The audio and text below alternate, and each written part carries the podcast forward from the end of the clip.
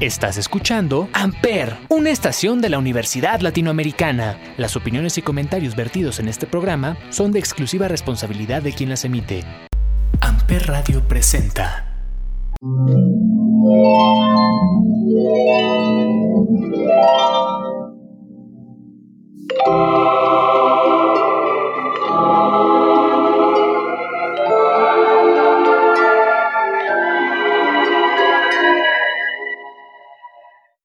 Hola a todos, bienvenidos a este podcast llamado 35 milímetros a través de Amper Radio de la Universidad Latinoamericana y como todos los jueves nos acompaña Olivier. Olivier, ¿cómo estás? Muy bien Ismael, como siempre contento de estar en un capítulo o episodio más bien más de, de 35 milímetros.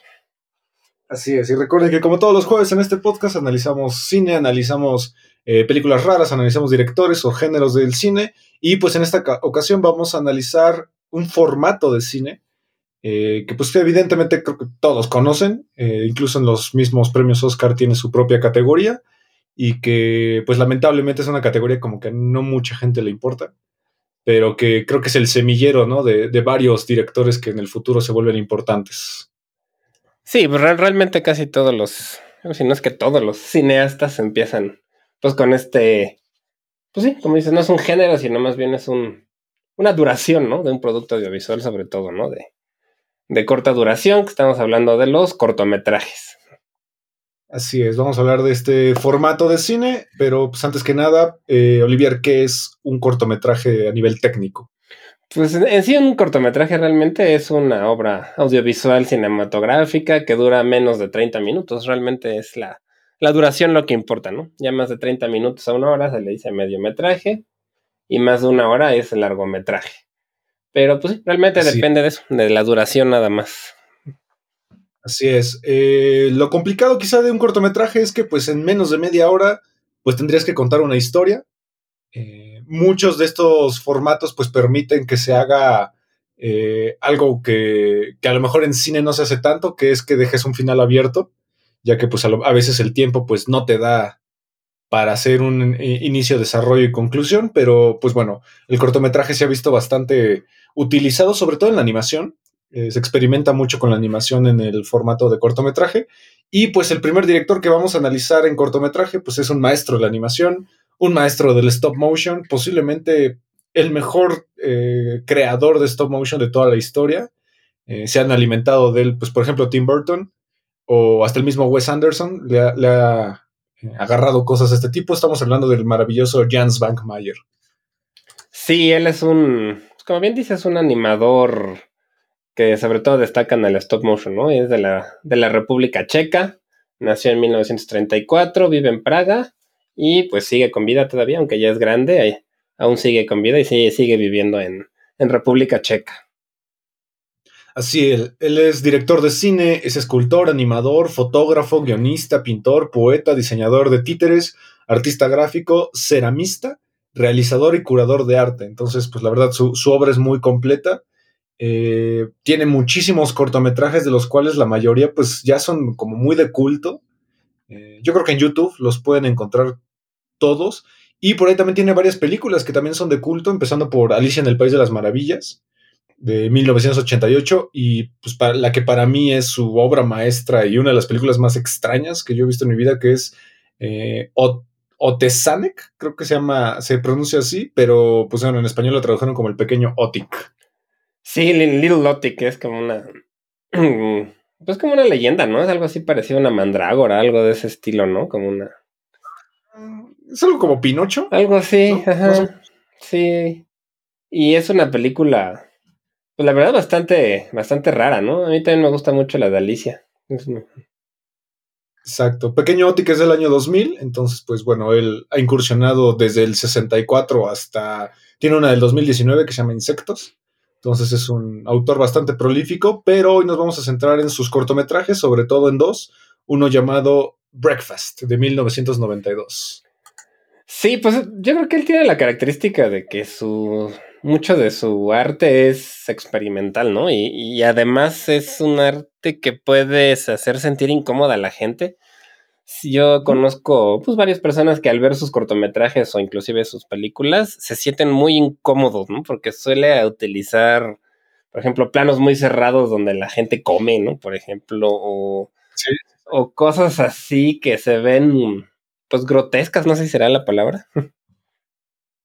Eh, sí, pues como que eh, hace como que deforma mucho, o sea, es muy corporal eh, su, tipo de cine. Por ahí tiene uno que es un tipo que se está reconstruyendo a sí mismo a través de sus órganos, pero en una habitación, como decías tú, ¿no? Muy encerrada. Entonces la misma construcción de sus órganos hace que pues, se sienta incómodo, además del audio. Trabaja muy bien el sonido, entonces todo el sonido, al ser también tan fuerte y tan expresivo, hace que te sientas incómodo y pues en este llamado breakfast o food, eh, pues también lo, lo, expresa muy bien, ¿no? Con el audio y las formas. Sí, este es un corto de 1992, que bueno, él ya tenía varios, ¿no? Para esta época, donde pues realmente es una persona comiendo, ¿no? Está sentado pues en a la mesa en un restaurante, tal vez en su casa, no sé, no ve muy bien, y está comiendo y el stop motion empieza con la comida y con, con los objetos que él tiene a su alrededor, ¿no? Un poco bizarro, digamos. Así es. Tiene una continuación que, creo que es un poquito más reciente, no, no ubico bien el nombre, yo lo ubico en YouTube perfectamente, que es de dos personas que se sientan a comer igual en un restaurante, pero en el momento en el que no les, el mesero no les atiende, se empiezan a comer los platos, eh, la ropa, la mesa, cosas así. Sí, sí, sí, este es un ejercicio ahí entre la, pues mezclar la animación, el stop motion con, pues con la realidad y además, este, un poco con, pues con la misma persona, ¿no? Que, que, está comiendo y con cómo podría estar la comida en su estómago, por ejemplo. Muy bizarro. Así es, también utiliza una técnica de animación que es pues, bastante peculiar, que se llama pixilación, que es muy parecida al stop motion, pero a partir de movimientos humanos. El mejor ejemplo que a lo mejor todos ubican es, no sé si has visto que hay videos en YouTube de gente que trata de imitar el juego de Quidditch de Harry Potter saltando mm. en una escoba y que parece que están volando. Esa es la pixilación. Sí, como un hiperlapse, ya lo conozco. Ajá, exacto. Sí, sí. Sí, utiliza mucho. Porque de hecho, las personas, reales en los cortos no están animadas, no están grabadas eh, de manera fluida, sino que son fotos. Entonces, por eso parece que se mueven estáticamente. Sí, y además sí hace modelos como en arcilla, ¿no? De las, de los, de los personajes también en alguna parte de este corto siento. Exacto. Y algo interesante de Jan Spankmayer es que él tiene un decálogo que se le conoce como el decálogo de Spankmayer, que es justamente 10 pasos para, pues no precisamente para ser más creativo, sino como para, ¿cómo explicarlo? Como para dejar fluir la imaginación y que que pues, o sea, no, no tengas como colapsos o bloqueos artísticos, ¿no? Que pues uno de esos es que encuentres un lugar pacífico, eh, que a lo mejor improvises y que no siempre vayas conforme a un plan, eh, de que escribas otro tipo de arte además del que estás haciendo, o sea, si vas a hacer cine, también te pongas a hacer poesía o hagas música, pues para también desarrollar otras habilidades. Está bastante chido. Sí, la verdad está, está muy interesante ese decálogo, sobre todo para los, para los animadores y pues yo creo que vale la pena ver pues, todos los cortos, como bien dices, están en YouTube. La, todos nada más ponen Jans Bank Mayer, que es, está medio raro, pero el nombre. En, sí. sí, sí, Pero les van a aparecer varios y bueno, la única ahí como advertencias que pueden resultar medio grotescos, a veces sí hacen que la gente se sienta un poco incómoda. Pero sobre todo si les gusta la animación, el stop motion, todo lo que tiene que ver también un poco con el cine experimental. Siento que vale mucho la pena. Tiene cortos basados en las obras de Edgar Allan Poe. Tiene el de, el de Pete and the Pendulum, La caída de la casa Usher. Por ahí creo que tiene el, corazón del ator y el Doctor Tar. También por ahí lo tiene. Sí, tiene varios. Creo que, ¿no? él se, se, concentró mucho más en los cortometrajes que en, que en los largometrajes. Y, y, tiene ahí algunos bien, bien raros, ¿no? Como el de Dimensiones del Diálogo, algo así se llama. Dimension of Dialogue. Que, ah, que aquí juega un poco con basura, con. crea rostros a través de objetos, ¿no? Como de, como con basura y como, como tipo naturalezas muertas. Exacto. Whitkins, me recuerda un poco a la fotografía de este cuate Whitkins, que fotografía muertos, pero con animación. Joel Peter Whitkins, exacto. Me recuerda un poco a ese por ahí hay un documental de, Joel Peter Whitkins, ya no está en YouTube, lo bajaron. Yo lo vi en este canal que se llama TCM, que pasaban cosas viejitas. Lo vi una vez y la neta, este, ese tipo está, bueno, digo, para hacer un resumen, él se dedica mucho a ir a las morgues y a recuperar cuerpos que pues nadie eh, reclamó y compra pedazos y los fotografía y, pues su, estudio básicamente es como una pequeña morgue. Sí, hay una foto muy famosa de él que es el, beso, me parece que se llama, ¿no? Que es una, una cabeza partida a la mitad y la abre y parece que se está dando un beso. Este cortometraje de Jens Maher parece tiene, me recuerda un poco su estilo, nada más que pues, con animación, ¿no? Exacto. Yo digo que seguro Joel, eh, Joel Peter Whitkins lo hizo después, porque según yo es más, más viejo Jans McMahon. Sí, sí, puede ser que sí. Exacto. Entonces, pues bueno, chequen los cortometrajes de James McMayer, están en YouTube. Y sus películas que, digo, a lo mejor lo podrían buscar en Cuevana o en algún lugar de internet porque no creo que estén en, en servicios de streaming. No, son difíciles de encontrar. Se pueden encontrar en torrents también. Alicia sí, está en YouTube, sí los he visto en YouTube. Y por ahí en alguna que otra, bueno, es que ya, ya casi ni hay, pero en el Film Club Café, que es como todavía un videoclub ahí que ah, sí existe y los tienen. Sí, o a lo mejor en la, en la cineteca de repente pueden haber. Puede ser que también sí. Este, vamos con un director contemporáneo, un director que pues en los últimos cinco años se ha visto pues bastante popular, es un tipo eh, con una con un sentido del humor bastante extraño, eh, un tipo graduado de, la Universidad de Arte y Diseño de Santa Fe y hizo su, hizo su maestría en el Conservatorio de la AFI, del American Film Institute, y vamos a hablar de pues un cortometraje de él que la neta es complicado de, explicar. Tiene dos películas que son bastante famosas, eh, son de A24, este estudio que ya, ya hemos hablado de él, que es bastante prolífico actualmente. Estamos hablando de eh, Hereditary, que creo que es de Netflix. Por ahí yo la, yo la vi en Netflix. Y Midsummer, que es una película bastante popular actual. Y estamos hablando de Ari Aster. Sí, este cuate que la verdad, este. Pues sí, como dices, es de los directores de terror más. No sé si originales o más. Digamos que. Disruptivo. Pues de la actualidad sí es digamos, parte de este género que algunos le llaman el, terror elevado, que es como la, la bruja, también de ese estilo de películas, o el faro, que también es de este cuate que acaba de hacer la de, de Northman. Robert Egger. Ajá, Robert Egger. Y de ese estilo, ¿no? De un cine de terror un poco más elaborado, más tirándole al arte.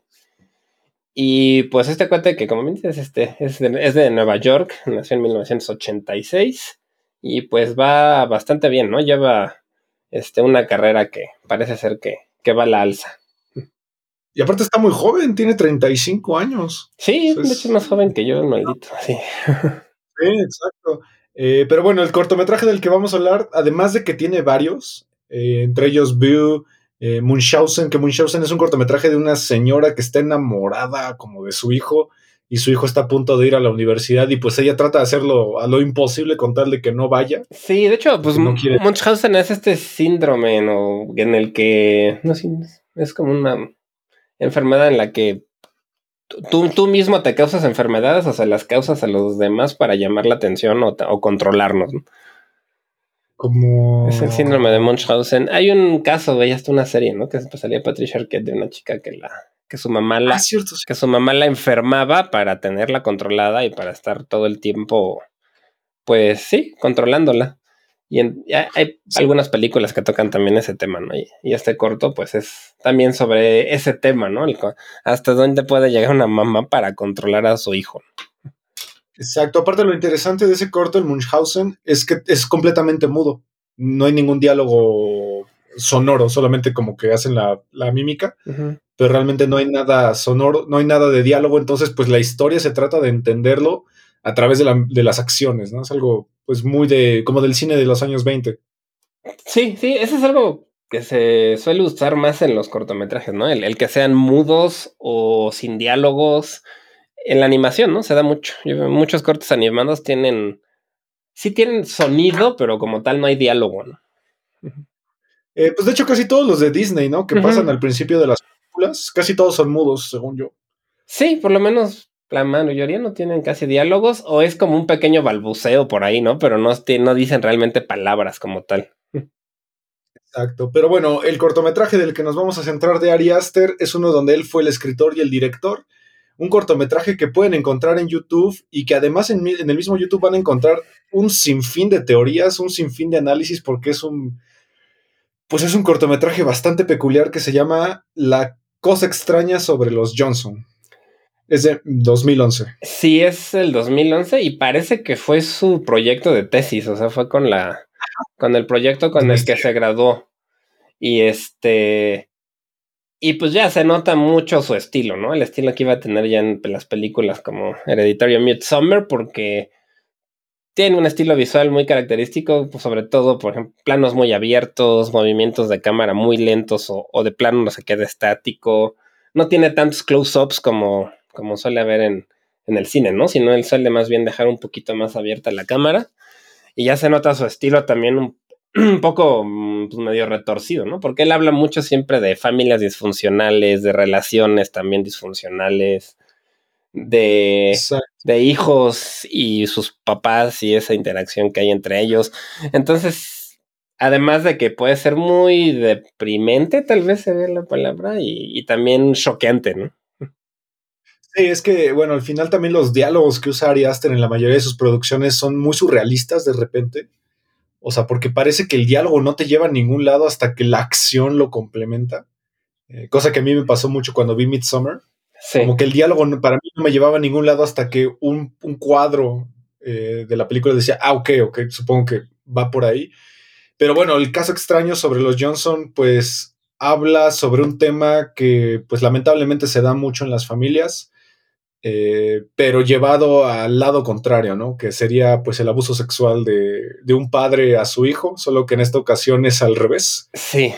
Desde un hijo hacia su padre, a través de un, en mi opinión, es a través de un malentendido o una mala explicación, ya que, bueno, el cortometraje comienza con el, un chico masturbándose en una edad como adolescencia y el papá le lo encuentra y le explica pues básicamente que eso está bien, que es normal, que pues todos lo hacemos y que pues no tiene nada de malo, ¿no? Hasta que termina ese, esa secuencia y descubrimos que el chico, por decirlo de una manera más cortés, está enamorado de su papá, de una manera enfermiza. Sí, sí, la verdad es que es un...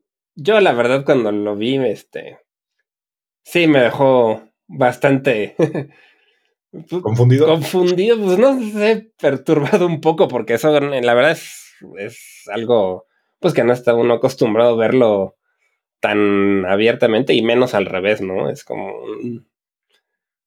Pues, ¿qué pasaría si el que acosa es el, el hijo al papá, ¿no? O sea, rarísimo. Sí, además, eh, digo, la idea, yo me imagino que, que, que es retratar algo que es común, solo que dándole un giro de 360 grados para, para darte cuenta, eh, aquí lo que yo creo que trata de manejar Ari Aster es que el papá, pues a final de cuentas es un hombre más grande, más fuerte, más, más sabio y podría vencer al hijo, pero no puede. O sea, al final se somete ante él y yo siento que es más la alegoría, ¿no? De cómo a veces los niños pues no pueden eh, evitar ser víctimas de esta circunstancia a pesar de que sea su propia familia. Sí, sí puede ser que tenga esa intención de, de voltear un poco las cosas para verlo de, de una perspectiva tal vez distinta, ¿no? El, este tipo de abusos, porque igual, ¿no? La mamá también sabe, ¿no? Y se hace mensa y, o sea, son cosas que pasan, pero aquí el, es eso, te lo cambia, ¿no? Entonces es el hijo el que abusa del padre y pues dependiendo de, de su estado de ánimo y eso sí puede resultar bastante choqueante. A mí la verdad es que me perturbó creo más este corto que las que Midsummer era Hereditary, la verdad. Sí, yo siento que es una película, bueno, un corto que hay que ver con una mente muy abierta. Eh, o sea, porque pues no vas a encontrar una historia típica. Eh, no es tipo M. Night Shyamalan que al final te va a dar un plot twist que a lo mejor funciona para que te sientas mejor o peor. La historia es muy concreta, va a lo que va. Y a mí, a mí me gusta mucho también que maneja esta parte de Hitchcock, ¿no? Del MacGuffin, porque el padre está escribiendo como una novela. Ah, sí. Que que yo siento que es como pues las confesiones de lo que le está pasando, pero al final el guion pues no va a ningún lado, ¿no? O la historia está que no va a ningún lado. Pues como que el hijo lo, le impide, ¿no? Porque no quiere que cuente lo que se le pasa al papá, ¿no? Eh, sí, sí es, sí es algo...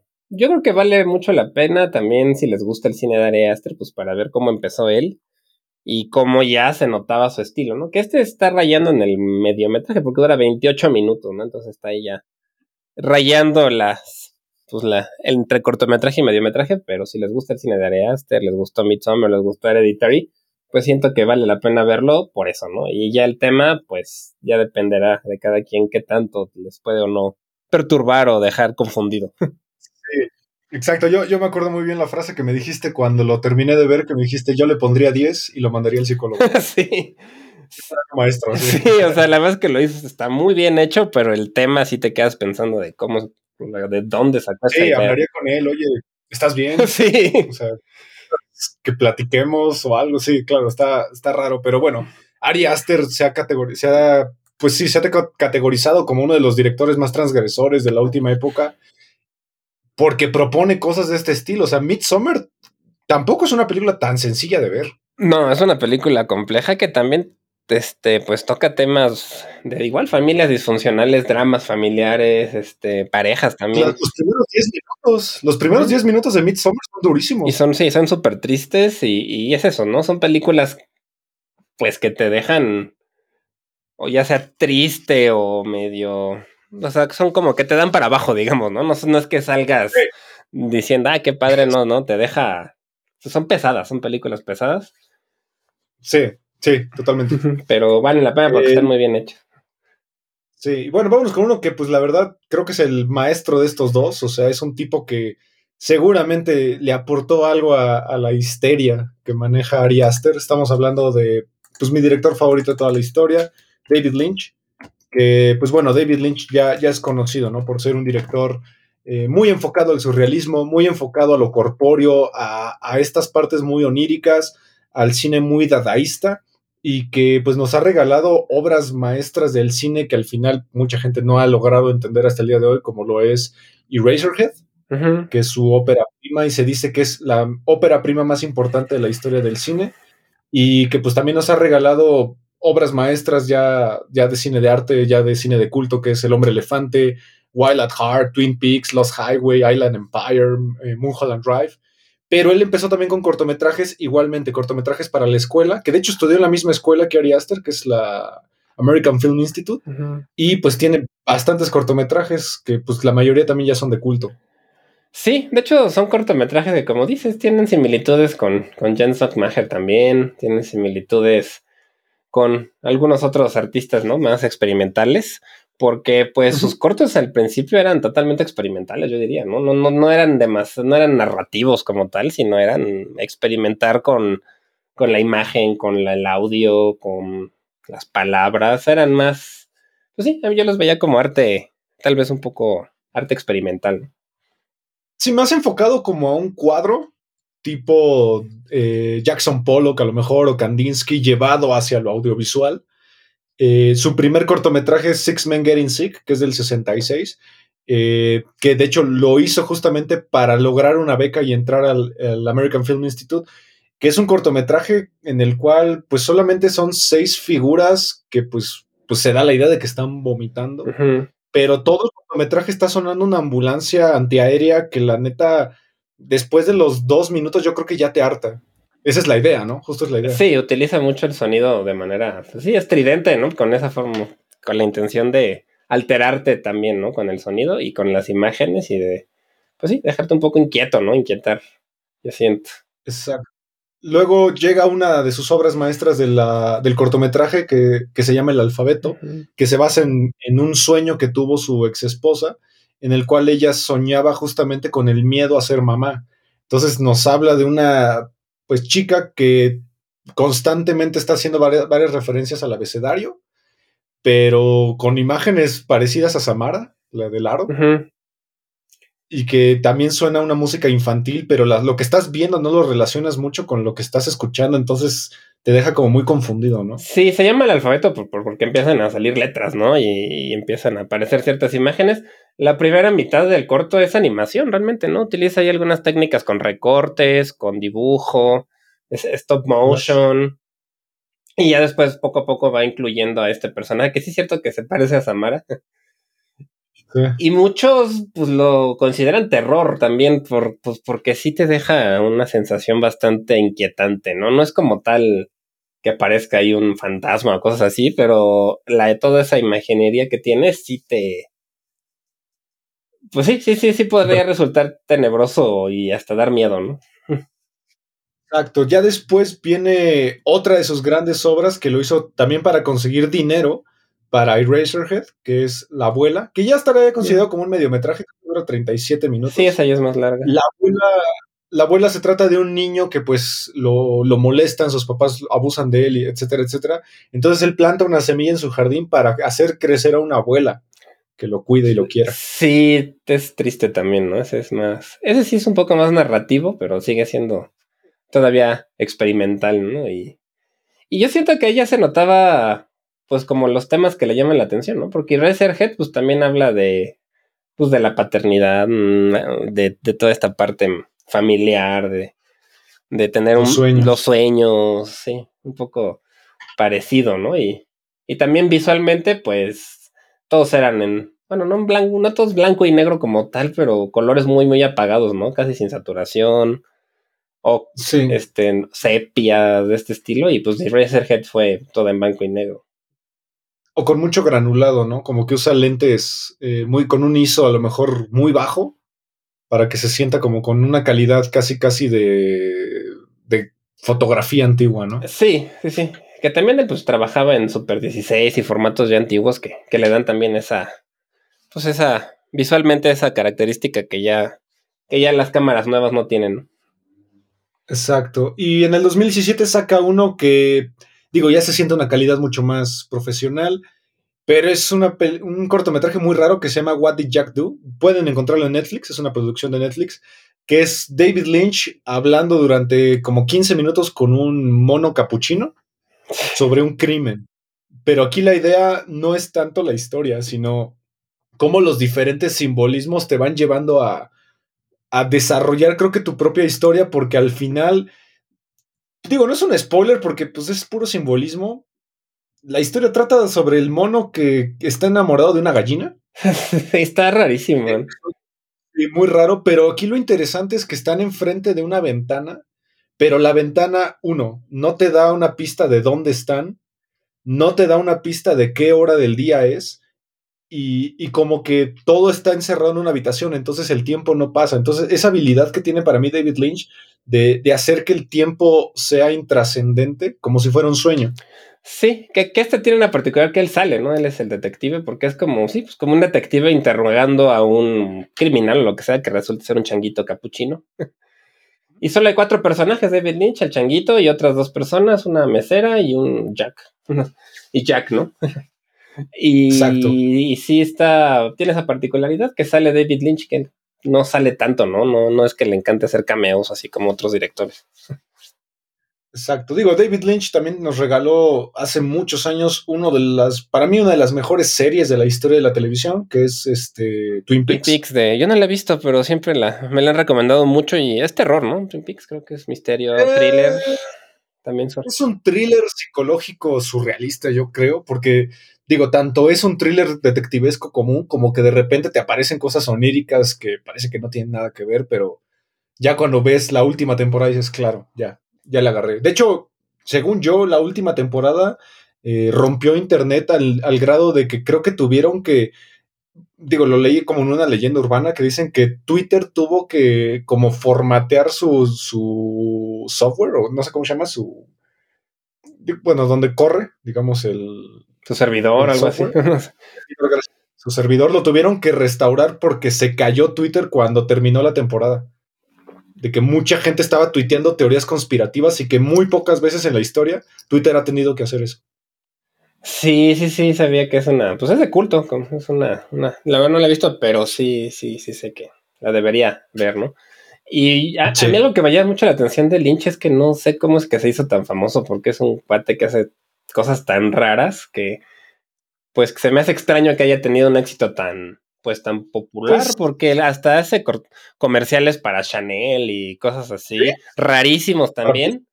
Pero bueno, está, trabaja para marcas de ese estilo. O sea, es un cuate muy, muy popular que se me hace raro que haya llegado a ser tan famoso por lo tipo de arte que hace.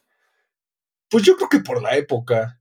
Digo, o sea, sus primeros cortometrajes son del 66, o sea, estamos en pleno apogeo hippie, Sí, donde la experimentación estaba muy fuerte, y los 70s, donde saque Razorhead, pues fue una época donde el cine dejó de ser muy de grande producción, tipo Ben Hur, para convertirse en cine muy de autor. Aquí es donde empiezan a salir eh, Godard, Igmar Bergman, este, Pierpaolo Pasolini, todos ellos. Entonces, creo yo que en los 70s el cine de autor se vio mucho más fuerte, entonces pues le permitió a este tipo de autores pues sobresalir. sí, La propuesta era más importante que lo mejor lo, lo visual, ¿no? sí, puede ser que. Pero eh, bueno, la verdad es que vale mucho la pena ver sus. Tanto sus cortos como sus películas, ¿no? Los, los cortos, pues a mí me gustan mucho porque ves, ¿no? El origen de un artista, cómo empiezan, cuáles son sus primeras ideas, cómo trabajaba desde el principio. ¿no? Y te da ideas, también como También. estudiante te da muchas ideas de cómo resuelves cosas, ¿no? Sí, también, sí, te puede dar. Y también un poco siento que puede ser ciertamente motivacional a veces porque, bueno, ves que hay cosas que uno mismo puede hacer y que, y que te pueden llevar a ser muy exitoso en el futuro, ¿no? Exacto. Eh, vámonos con uno que tú recomendaste que se llama Lights Out o Who's There. Ajá. Es el. Sí, tiene ahí, la- la- son varios títulos, pero sí en general es Lights Out. Who's There era, es que este es un cortometraje que salió para un concurso que trataba de eso, de Who's There, ¿no? ¿Quién anda ahí? O como de, de- como hacer un corto de terror que no es a tipo de temática. Y estos escogieron esta parte de Lights Out, que es un cortometraje de terror del 2013 dirigido por David F. Sandberg y protagonizado por su esposa, que es una chica que se llama Lotta Losten. Eh, eh, los dos son suecos. Y bueno, a mí me gusta mucho este cortometraje. Es de terror, pero me gusta porque está tan sencillo, tan fácil de hacer que de verdad cualquier, estu- cualquier persona que quiera hacerlo lo podría hacer. No necesitas más que un departamento y una cámara y un poco de creatividad y ya, ¿no? O sea, no es ni carísimo ni súper complejo. Y fue, y fue un cortometraje que le fue también a través del YouTube y de varios este, festivales donde estuvo saliendo, que este director este, volvió a hacer ya, pero el largometraje de, de su corto. Además que ya es un director que pues, no le ha estado, a, a raíz de este corto y de la película y todo, este, pues no le, está, no le ha ido mal. Es el, el director de Shazam, por ejemplo. Dirigió Shazam, la de DC. Es David Sandberg, ¿no? Este... Sí, bueno, sí, Sí, David F. Sandberg. David Sandberg. Y él hizo... Y Annabelle hizo. Hizo Annabelle, hizo Shazam, hizo una versión ya del largometraje de Lights Out, que a mí la verdad no me gustó, yo siento que el cortometraje está mucho mejor. Pero bueno, es un, Ok. es un ejemplo de cómo haciendo un cortometraje que se haga famoso en YouTube puedes llegar a volverte un director de una producción en grande como Shazam, ¿no? Por ejemplo. Sí, digo, además que YouTube es una gran plataforma para los cortometrajes porque hay muchos, hay muchos concursos. Sí. Y es una... Después te puedes Sí, pues una manera en la que la gran mayoría de los cineastas que empiezan difunden sus trabajos, ¿no? A través de, de YouTube. Sí, de hecho, aquí en México tenemos uno que es el Creativa Fest, eh, en Guadalajara o en Puebla, no me acuerdo. Y digo, está más enfocado a la animación, pero sí, han, sí, han, sí se han aventado gente que se pone a hacer cortometrajes live action y que les va bastante bien. Sí, la verdad es que pues, la gran mayoría de los cineastas empiezan con cortometrajes, ¿no? Es, digamos, como la evolución normal, ¿no? De, de cortometrajes, luego los, los ciclos estos de, de festivales donde escriben los cortometrajes y con el tiempo, si le va bien a tus cortometrajes, ya puedes empezar con un largometraje y así van creciendo, ¿no? Entonces, pues la... Pues aquí en el de Morelia, en de Morelia, sí, también. Creo que Guillermo del Toro de repente va y te y tiene un hay un apartado como en el Festival de Cannes que tiene diferentes secciones. Aquí en el de Morelia creo que hay uno donde Guillermo del Toro se sienta, te, te inscribe, se sienta y se pone a leer tus guiones Ah, y sí. te da retro. Sí, te dan retroalimentación, ese tipo de, de ideas están padres. Y pues bueno, esto es un cortometraje de terror donde está una chica en su casa y de pronto empieza a aparecérsela ahí una figura extraña cada que apaga la luz. Entonces cuando prende la luz desaparece, cuando la apaga se acerca y pues es un, pues un, no se sabe muy bien si es un fantasma, un monstruo, un, quién sabe qué sea, pero es la idea, ¿no? Cuando yo prendo la luz se va y cuando la apago aparece, ¿no? Y es, es este, pues es un corto de 2 minutos 41 segundos, que la verdad está muy bien logrado y, y, a mí me gusta por eso, porque es un buen ejemplo de cómo puedes hacer algo sencillo, sin tanto dinero, inclusive esto pues prácticamente les debe haber salido gratis porque es un departamento, una cámara, dos actores y se acabó, ¿no? ¿Y la película es lo mismo? La película es parecido, nada más que ya es como el desarrollo de este fantasma y de las... Ya, la película a mí se me hizo ya más tirándole al aro y ese tipo de cosas que, que el corto. A mí me gusta más el corto, pero me gustó mucho el, que el cuate este tuviera tanto éxito con su corto que, que lo llevaron al cine y que se volvió ya un director que, que pues, está haciendo proyectos grandes. Sí, porque ahorita también va a ser la 2 de Shazam. Ajá, ya está en producción, si no es que ya. Y pues a mí la verdad es que la de Shazam me gustó, se me hizo chistosa, o sea, me, me, entretuvo, palomera. sí, tiene un humor bastante cool, uh -huh. aunque bueno, yo esperaba un poquito más, pero bueno. Sí. Eh, vámonos con una chilena. Eh, es una película, es un cortometraje de Diego Figueroa, escrito por Antonio Ramírez, eh, que es uno de los de las molestias más grandes para gente como tú y yo que alguna vez o que estamos viviendo en un departamento. Ah. Se llama Los Vecinos. Es un cortometraje que dura 17 minutos, creo. Uh -huh. Sí, 17 minutos. Bueno, 16.49. Y que nos habla de un anciano que vive en una casa, eh, como de estas casas de un piso, que tiene unos nuevos vecinos que no lo dejan tranquilo, puesto que parece que están haciendo cosas muy extrañas eh, a su alrededor, se pega a las paredes para ver qué están diciendo, pero como que no les entiende bien. De repente le vuelan cosas a su casa y pues se le trepan por el jardín y la, las trata de, recuperar. Es un, yo le tiraría más como al thriller psicológico porque te da este miedo ya que el anciano vive solo. Entonces tiene terror de que estas personas pues algo le vayan a hacer. Sí, la verdad es que ese tema creo que ha dado ya bastantes productos, ¿no? Los vecinos molestos, ¿no? Hay, muchas películas de, todo tipo, desde comedias hasta terror, ¿no? Con una temática sí. que, pues como bien dices, yo que vivo en un edificio, la verdad es que sí entiendes perfectamente cuando alguien se enfrenta a un vecino molesto, ¿no? Exacto, al final, eh, aquí el problema es que, pues bueno, de alguna manera de repente logras identificar qué están haciendo, ¿no? Están martillando, están taladrando, platicando, pero aquí la idea del cortometraje es que el señor no entiende qué están haciendo. Y eso es lo que más angustia le causa. A mí me ha pasado de verdad que hay veces que a las 12 de la noche están martillando y dices, ¿cómo es posible que alguien a esta hora esté haciendo? ¿Qué, qué, qué hacen?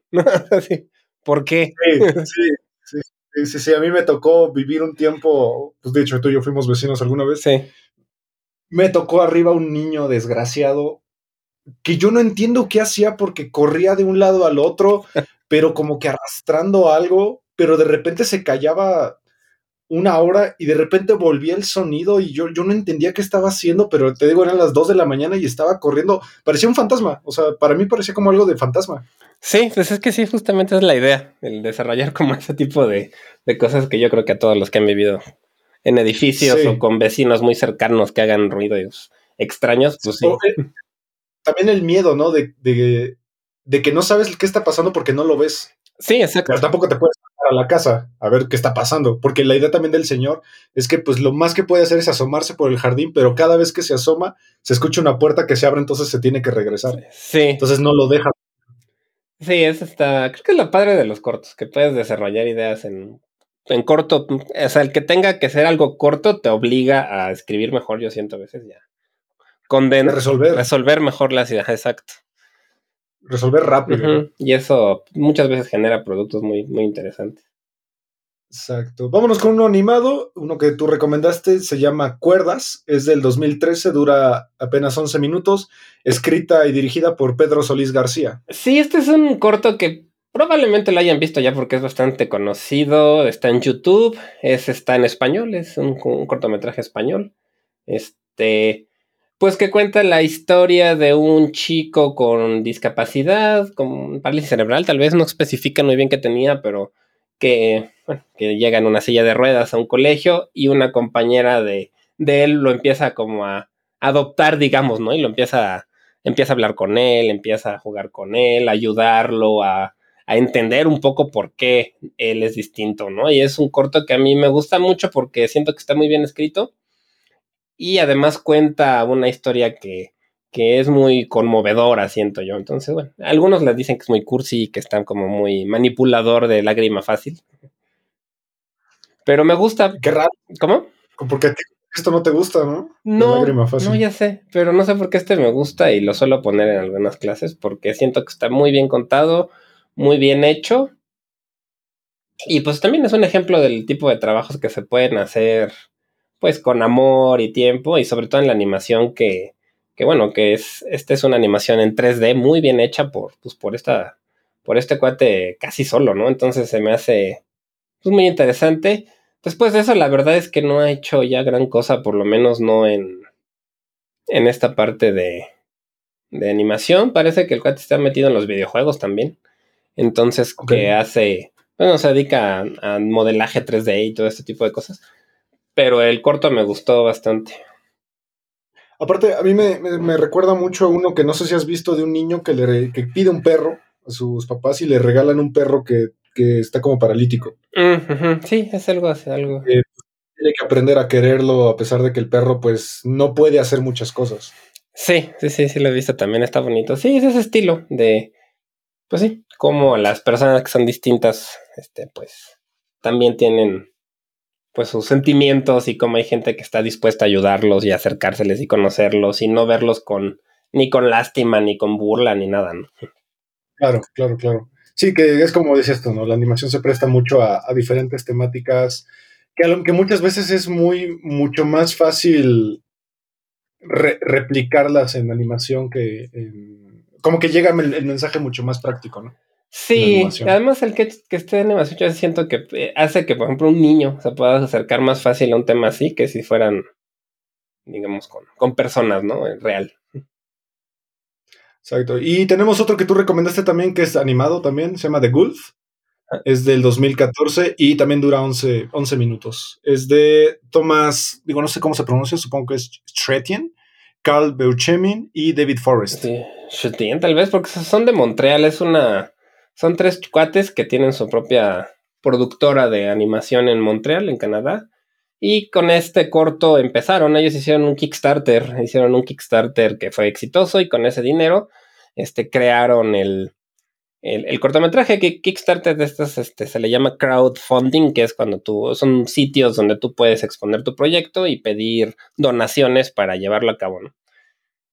Y entonces ellos pues lograron juntar el dinero en este proyecto a través de subir este storyboards, este guiones y todo eso, lo lograron sacar y pues le fue muy bien, este ganó varios premios en circuitos de cortometrajes. Este, y pues a mí me gusta precisamente porque es una historia muy sencilla, que es prácticamente muda, igual aquí no, no hay diálogos tampoco. La animación me parece muy bonita, que tiene, tiene un estilo entre 3D y 2D que a mí me gusta mucho cómo se ve. Y pues realmente solamente cuenta la historia de dos alpinistas o excursionistas que van subiendo una montaña y se encuentran como una, con un acantilado y tratan de pasarlo, ¿no? Buscan cómo construir un puente para pasar al otro lado. Pero se me hace, me gusta, se me hace muy, un buen ejemplo también de cómo se puede hacer una narrativa sin ni siquiera hablar. También es animación 3D, ¿verdad? Sí, es animación 3D ahí como con un estilo medio que tiene ahí como medio caricatura 2D también, pero sí es 3D. Y Ahorita, que lo vi me recordó mucho a estos cortometrajes que, pues de hecho, de cortometrajes también se podrían clavar un rato. Es los de Robot, Love, Dead and Robots. Justo. Ajá, es ese estilo de una historia, una historia corta, pero con una animación muy bien hecha y muy cuidada, muy, muy bien desarrollada.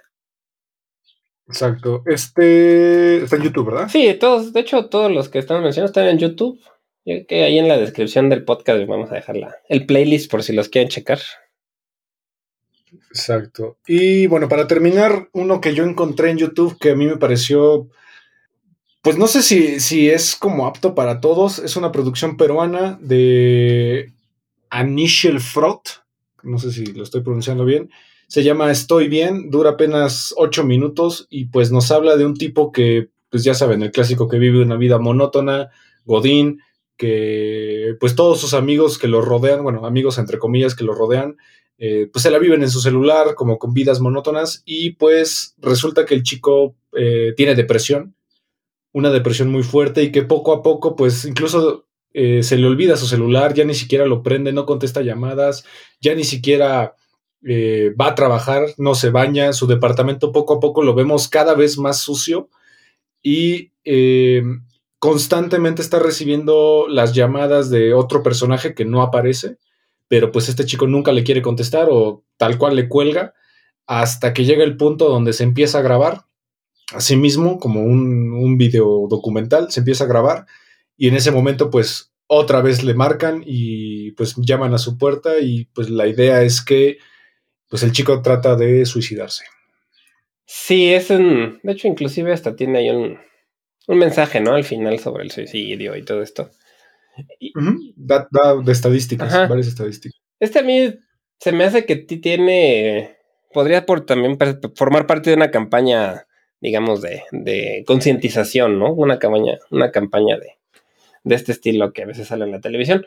El cortometraje tiene mucha relación con un género pues, publicista, ¿no? Que se llama el cine minuto, ¿no? Que son estos espacios publicitarios que duran un minuto donde se cuenta una historia, pues precisamente para poderla pasar en la televisión y muchas veces se promociona algún, algún producto, algún servicio alguna campaña, propaganda, ¿no? De ese estilo. Entonces siento que tiene ahí relación con este tipo de, de cine minutos también, aunque este sí es mucho más largo, dura casi ocho minutos.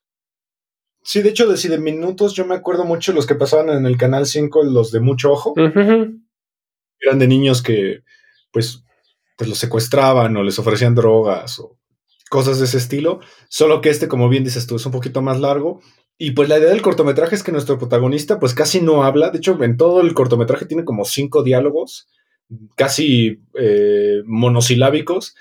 Y digo, el cortometraje para mí su gran acierto es el título, ¿no? El estoy bien, porque pues es una frase que pues constantemente muchos de nosotros nos repetimos como eh, mantra para pues obviamente disfrazar un poco la realidad, ¿no? De, que realmente lo que nos está pasando y pues la idea creo que es bastante interesante porque a final de cuentas, digo tú y yo que somos maestros y convivimos con más gente, sobre todo con gente que pues jóvenes que a lo mejor tienen muchos problemas, normalmente les preguntamos que cómo están y su frase pues favorita siempre es estoy bien, y al final pues el estoy bien no, no refleja realmente la, la realidad. Sí, claro. Sí, eso es muy común. Y pues sí, este corto habla sobre eso, ¿no? Como el. Yo lo veo como eh, con la intención de, de sensibilizar un poco, ¿no? Sobre este tema del, del suicidio y tal vez, pues, tratar de prevenir esto en algunas personas, ¿no? Sí, y también te hace mucho la reflexión que a veces la, la gente que se ve más feliz, sí. Eh, más tranquila, es la que, pues, por dentro la está pasando mal, ¿no? Sí, justamente también. Entonces, pues es interesante, tiene un mensaje y además, pues está bien narrado, ¿no? Es una historia interesante. Bien. Aparte es rápido, es muy rápido. Como bien decías tú hace rato, no tiene mucho presupuesto. Realmente las locaciones son oficinas y un DEPA. Eh, no tiene realmente casi nada eh, de presupuesto interesante o estrambótico, sino que pues nada más es un chico con sus compañeros, que realmente los compañeros irónicamente no juegan un papel importante ya que para él solo son compañía. Sí, como que está él ahí, pero realmente no está presente, ¿no? O sea que está, pero no, no está con, sus compañeros realmente. Exacto. Y pues bueno, esto es un episodio en el que quisimos hablar de cortometrajes. Mucha gente a lo mejor le huye un poquito porque pues como que la película es más popular, pero la neta, como decíamos al principio, muchos directores famosos empiezan con cortometrajes eh, y muchos de ellos valen mucho la pena. Yo, yo recalco mucho a David Lynch y a Ari Aster eh, como reyes de los cortometrajes eh, buenos que siguen su obra. pero sí, la mayoría de los directores empiezan con cortometrajes bastante interesantes porque ahí empiezan a probar estilos. Que de hecho también muchos directores siguen haciendo cortometrajes a pesar de ya tener una carrera prolífica. Sí, sí, es donde pueden sacar a veces como ideas, ¿no? Que tienen por ahí atoradas a lo mejor y no pudieron escribir un guion grande o a, veces hasta tienen tiempo libre y y se juntan ahí con sus amigos para grabar algo. Ahora que fue la pandemia, pues surgió mucho, ¿no? Hicieron, mucha gente hizo cortometrajes y sobre todo utilizando Zoom, ¿no? O Teams o cualquiera de estas plataformas de videollamadas.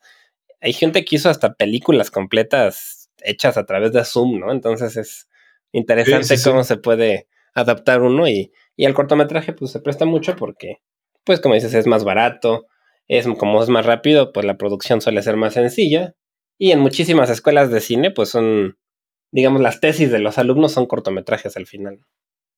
Exacto, y aparte es el semillero de grandes ideas. Yo me acuerdo que, por ejemplo, Memento de Christopher Nolan empezó siendo un cuento que después se hizo un cortometraje para después ser una de las películas más emblemáticas de los noventas. Sí, muchas veces, de hecho, proyectos más grandes empiezan a través de cortometrajes que, que van cada vez más desarrollando hasta que se vuelven un largometraje. Exacto, entonces, pues bueno, eh, igual en la temporada de premios y de más importante de los Óscares, eh, no se pierdan los la premiación de los cortometrajes porque de repente ahí puedes encontrar cosas bastante interesantes. Eh, igual, pues como dato curioso, incluso Kobe Bryant tiene ah, un premio Oscar por cortometraje animado, que por una, una que él produjo. Sí, algo sobre básquetbol, ¿no? no sí. sí, sí. Pero sí, yo creo que la academia como que no le da tanta luz, ¿no? A los cortometrajes. Pues no, como dices, a mucha gente le da flojera verlos, ¿no? Como que sienten que, pues que, no sé, que no, no vale la pena o que mejor ven una película. Sí. Pero digo, para estudiantes, gente que le disfrute mucho del cine, sí vale. Pues es casi obligado, ¿no? Ver cortometrajes. Y más de. Pues de personas del nivel de David Lynch o de todos estos directores que. que pues para que veas cómo empezaron y. Te digo, a mí me parece hasta motivacional porque puedes ver que no todos empiezan con las grandes producciones, ¿no? Sí, exacto, muy, muy truncas. Por ahí Ari Aster también tiene uno que se llama Bill. Creo que se pronuncia así, Bill eh, que es un señor que está encerrado en un departamento y quiere salir, pero como que todos sus vecinos son muy hostiles y no lo dejan salir y se encierra, entonces pues se la tiene que pasar encerrado, eh, despierto, porque siente que cada vez sus, vecinos se vuelven más y más hostiles. Está, eso está interesante.